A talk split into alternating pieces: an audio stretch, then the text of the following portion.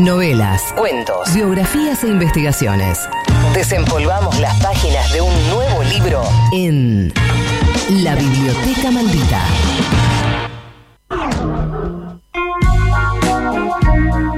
Fernando Soriano es autor de Marihuana, la historia de Manuel Belgrano a las copas canábicas, publicado por Planeta. Eh, además es periodista, lo leemos en Infobae, lo vemos en C5N y lo seguimos permanentemente a todas partes. A Fero Soriano. ¿Cómo va, Fero? Buenas tardes. Hola, Mati. Buenas ¿Todo- tardes. todo ¿Cómo bien? andan? ¿Bien? Gracias, gracias por venir. No, gracias a ustedes por Eh, la verdad es que yo creo que el libro eh, Marihuana, este año en particular, tal vez eh, se vaya a vender más, de vuelta. ¿eh? ¿no? Va a tener como un reimpulso la venta del libro, porque posiblemente sea uno de los temas del año, ¿no?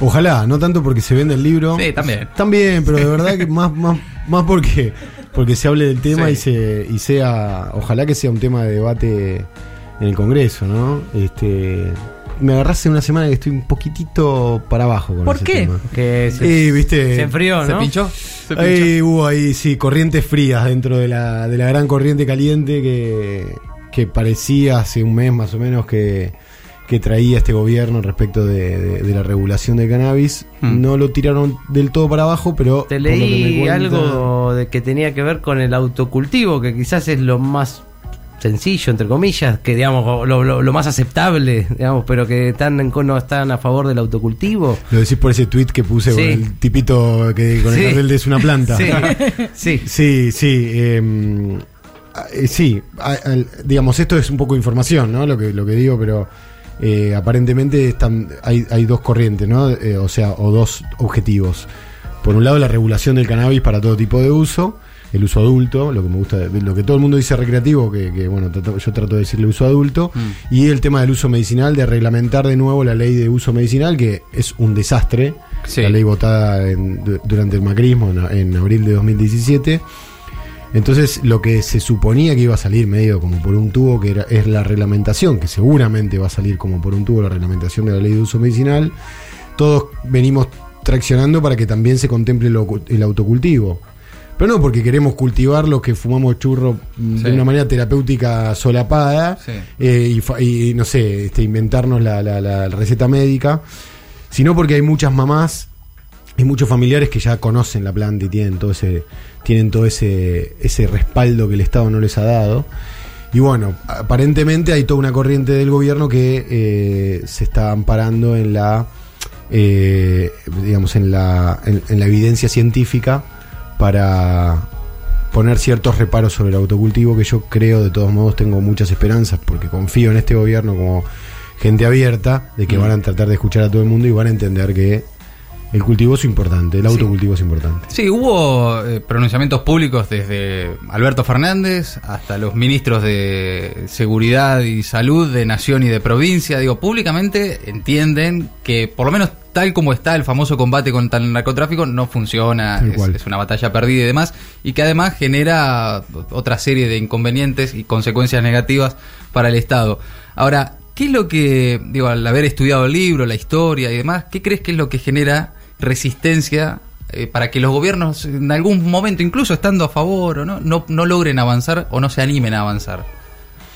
A ver, eh, creo que eh, la, el- la esencia de la resistencia es el- la desinformación absoluta que hay sobre con este con este tema, a pesar de que avanzamos en los últimos años un montón, y el prejuicio.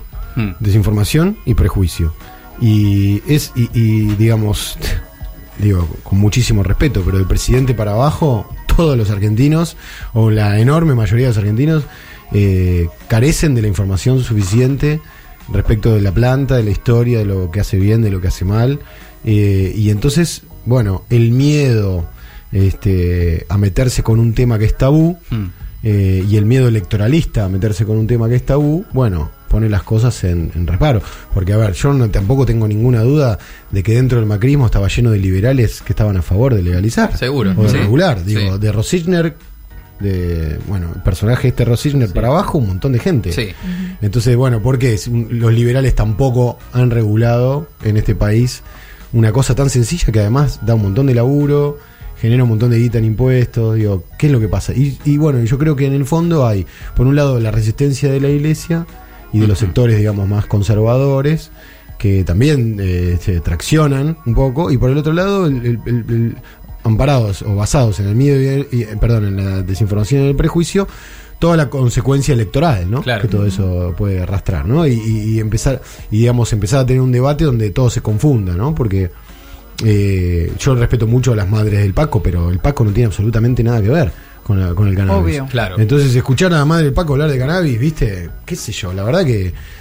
Señora, vamos a acompañarla en su problema Sí, con, con sí. las adicciones Pero de su hijo, son con esa droga de mierda, pero Claro. no mezclemos, porque si no, es- esto es un desastre. Claro. Y, y- y es lo que es muy impactante cuando uno lee tu libro, que en realidad ese prejuicio lo terminamos normalizando, ¿no? Es, es como termina siendo la norma.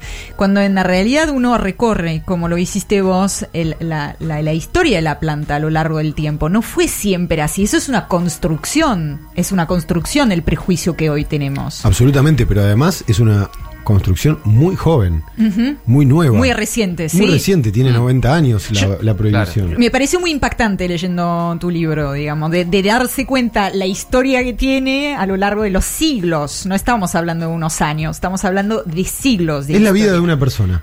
Hmm. Son 90 años. Y eh, como me gusta a mí repetir, yo soy medio, medio ñoño con el tema del cosmos y todo eso. Y hay una frase que, que Juan José Becerra escribió en, en El Espectáculo del Tiempo, una novela hermosa que recomiendo. Y en un momento, de la nada, habla de una cosa cósmica y él dice que somos un chispazo en la oscuridad. Bueno, somos un chispazo en la oscuridad. Dentro de esa oscuridad o esa eternidad o ese tiempo enorme que hay, eh, el, el cannabis estuvo eh, fue siempre compañía de, lo- de los hombres y las mujeres sin ningún tipo de prohibición. La prohibición nace en el 36-37. Estamos Claro. hablando del siglo XX.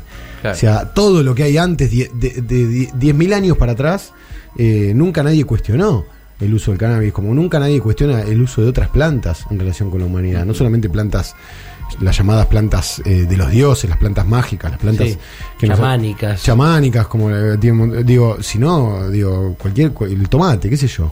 ¿no? Es, es, es la, co- eh, digamos, el cannabis acompaña al, ser humano desde, desde la agricultura. Sí, sí. Y bueno, eso, eso es, ese- esa construcción que, vos- que vos decías, esa construcción, este, esa idea, bueno, es lo que hay que deconstruir, ¿no? Eh, porque la gente sigue repitiendo que la marihuana es la puerta de entrada a otras drogas, ¿no? Y no hay una falacia más grande que esa. Bueno, yo creo que el Estado tiene que hacerse cargo de ayudar a, a- deconstruir esa mirada, porque, digamos, yo no, no es porque me quiero, digo, yo vivo acá en Capital, a mí la, la policía la verdad que no me persigue, si Sí. tengo un churro, puedo llegar a tener un problema y sé cómo defenderme. Pero digo, yo quiero que los pibes no vayan más presos por tener porro o por tener una planta, y me parece que combatir el narcotráfico también es permitir el autocultivo, ¿no? Es decir, si hablan de que la puerta de entrada a otras drogas es la marihuana, de la única forma que puede ser la puerta de entrada a otras drogas a la marihuana es eh, si vos te metés en la puerta de la casa del dealer. Es decir, le golpeas la puerta del dealer. Entonces Claro. ahí sí, el chabón te dice, bueno, no tengo, no tengo faso, tengo, tengo merca, Claro, qué sé yo. Ahí claro. sí, ¿no? Ahí sí es la puerta de entrada. Ahí sí, pero no es la, no es la marihuana ni Sí. la droga, ¿no? Como, como Sí, leemos en tantos medios. Ahora, Fero, si tuviéramos que mencionar dos, tres grandes beneficios que traería avanzar en, eh, en algún tipo de, de regulación, eh, como para justamente tener argumentos para, para deconstruir esa idea de, de gente a la que por distintas razones le han metido eso en la cabeza, ¿qué crees que, por dónde habría que empezar a, a pensar la idea? Bueno, por ahí, ¿no? Eh, primero que, que, eh, la prohibición del cannabis ayuda a, la a- a, digamos, a solidificar la falacia de la lucha contra el narcotráfico. Si yo, digamos, obviamente que estoy en contra del negocio clandestino, clandestino de las drogas, Sí, porque claro. por la sangre que se derrama, por la corrupción que genera, bueno, por un montón de razones que son bastante obvias.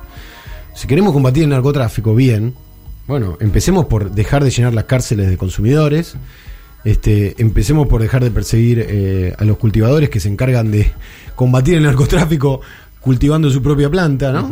Eh, y después aportemos información, ¿no? Eh, bueno, ¿qué te hace bien, qué te hace mal? Eh, ¿Qué pasa con el prensado, que es el porro que vende el narcotráfico? ¿Qué Sí. tiene? ¿Qué tiene?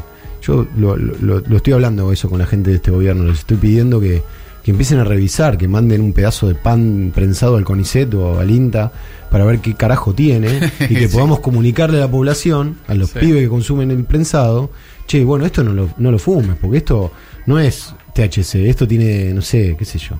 Sí. algún- Sí, una mezcla de. Sí, tiene, tiene algún, fer- algún fertilizante Sí. químico Sí. que te va, a- te va a matar de cáncer en Sí, 20 sí. años. O sea, Que decías también, y, y es un es un argumento, que genera como para el Estado, ¿no? Que, que genera como hasta como ingreso para, para el Estado, generación de trabajo, digamos, de- de- desde ese aspecto, tal vez hasta económico del asunto, eh, ¿cuál sería el argumento? No, es que el aspecto económico es muy importante. Mm. Canadá, que, le- que- que reguló el año pasado, está estimando que para 2022 más o menos se van a mover 22 mil millones de dólares por año en el negocio del cannabis. Claro, no es menor. En blanco, en blanco, ¿no? sí, claro, es legal. claro. Estamos, en, estamos en un país eh, destrozado por el macrismo, donde falta laburo, falta producción, Mm. falta plata. Bueno, ojo, eh, porque el cannabis genera mucha guita. Sí, incluso leí que estaban importando trabajadores para trabajar en el cannabis, que, que es una industria que requiere laburo. Es una re- industria que requiere laburo y que requi- y requiere know-how. Claro. Eh, la otra vez leí una nota muy interesante de, si no me equivoco, la revista del País de España o del Mundo, de un diario español, eh, que eh, la persona que la escribía decía que los growers, los cultivadores del mundo, los expertos en cannabis del mundo, están teniendo el valor laboral que hace 10 años o 15 o 20 tenían los hackers.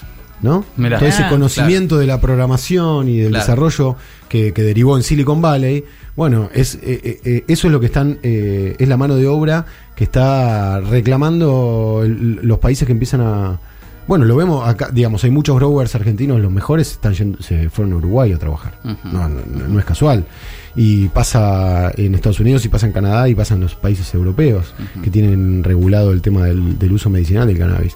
Entonces, no es nada menor la pata económica de todo esto, ¿no? Para pagar la deuda al fondo, chicos. Vamos con esa. Vamos con esa. claro. ¿no? Bueno, genera divisas, Sí, claro. Che, ya que mencionaste a Uruguay, ¿qué mirada tenés sobre el, el sistema y la forma en que se implementó allá? Bueno, eh, todo lo que diga eh, lo voy a decir siendo que soy argentino, que vivo acá, que no, Sí. o sea, porque no me gusta, viste, cuando te- te- hay- alguien de acá te habla de Venezuela, no, maestro, no sé, si no viviste un tiempo en. Venezuela, medio que eh, está bien, pero entonces conozco bastante bien el tema de Uruguay, pero no me considero un uruguayo. Para, para, Ni uruguayólogo. Vamos arriba vos, te puedo hablar medio en uruguayo, tomo el mate que estás haciendo que es muy rico, pero bien. pero este Hasta ahí. digo me gusta eh, eh, me gusta el el, el, el- el- eh, el paradigma uruguayo me gusta Mm. me parece interesante que el Estado se haga cargo. El Estado tiene el monopolio de la de producción y la distribución. Vos podés ir a la farmacia y llevarte tu porro y no te necesitas ir al narcotraficante o podés tener tu planta o podés ser socio de un club de cultivo. Eso ya es un montón. Eso ya es un montón. Después tiene falencias. Eh, tiene falencias que estaría bueno que, que- que quizás se le explique un experto de allá, eh, pero digo, eh, por ejemplo, que, se, que solo existan 16 farmacias en todo Uruguay para, para comprar es un problema, porque por ahí estás este, una- un mes, eh, digo, haciendo una cola de una hora este, y, y- y solo podés comprar cada un mes, ¿no? Es medio un quilombo. Pero la verdad que eh, no tengo mucho para decir en contra de lo que pasa en Uruguay y me parece, teniéndolo acá enfrente, un, Sí. un ejemplo bastante Sí, hay, paradigmático. hay, ¿no? hay quejas igual, digamos, he hablado con cultivadores allá que la, la oficial de Uruguay es una marihuana de bajo THC. Sí, sí.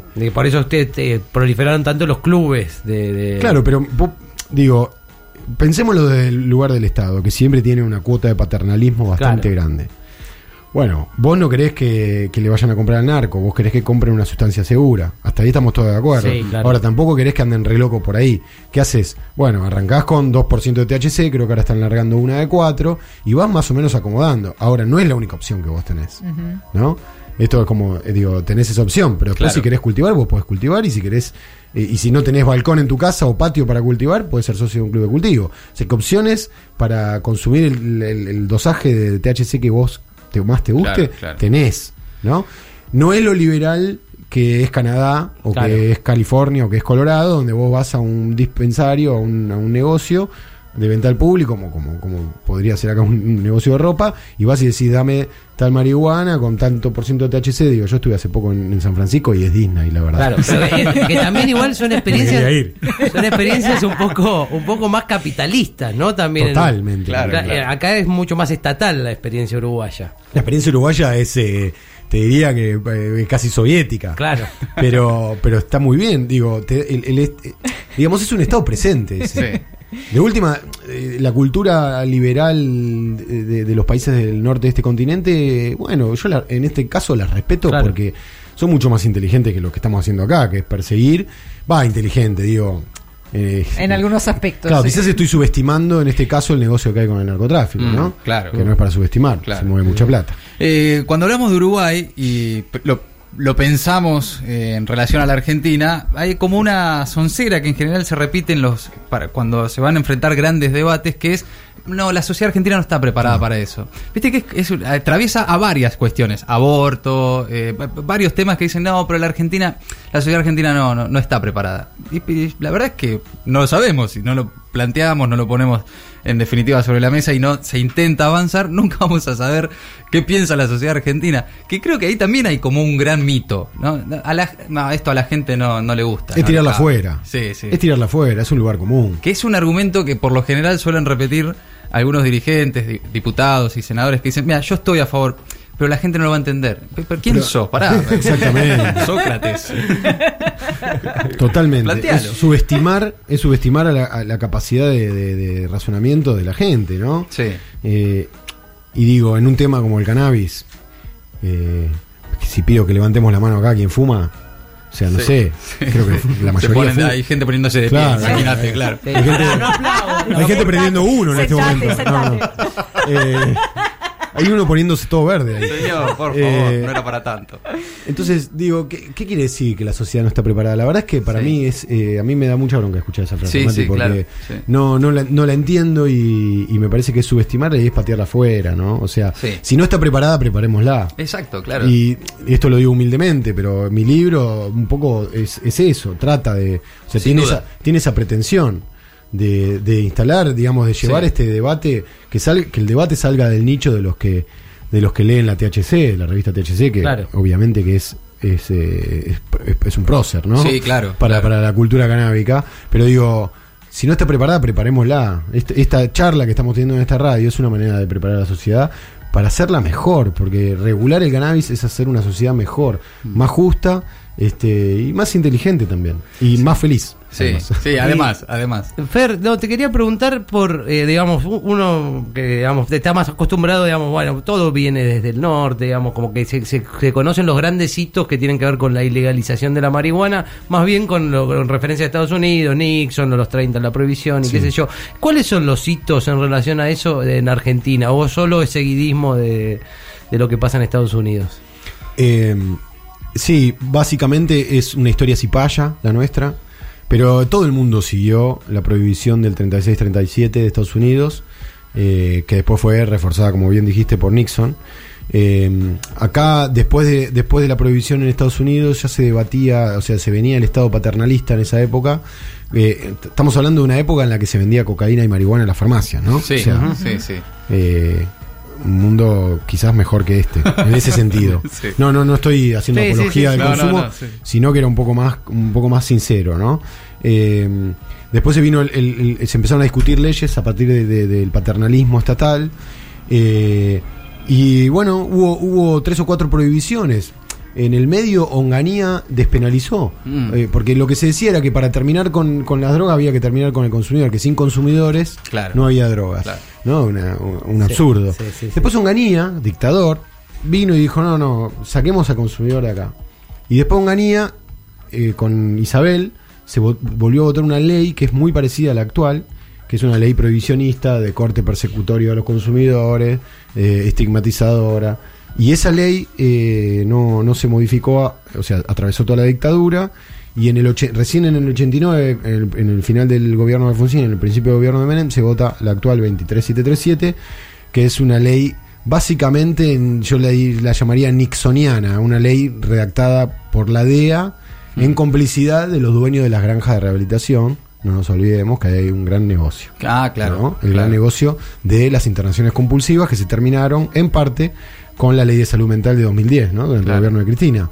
Pero este eh, digamos detrás del negocio de esa ley que también pensamos 89 no habían pasado muy pocos años de la dictadura eh, no Mm. existía la cultura canábica que existe ahora No, no, claro. por eso es necesario un cambio de ley también porque Claro. nos estamos rigiendo por una ley que eh, todavía estigmatiza al consumidor como si fuera un enfermo y la verdad es que no todos los consumidores somos enfermos Mm. hay una estadística mundial que habla de que mm, el 9% de todos los consumidores de sustancias ilícitas en el mundo tienen un consumo problemático, ¿no?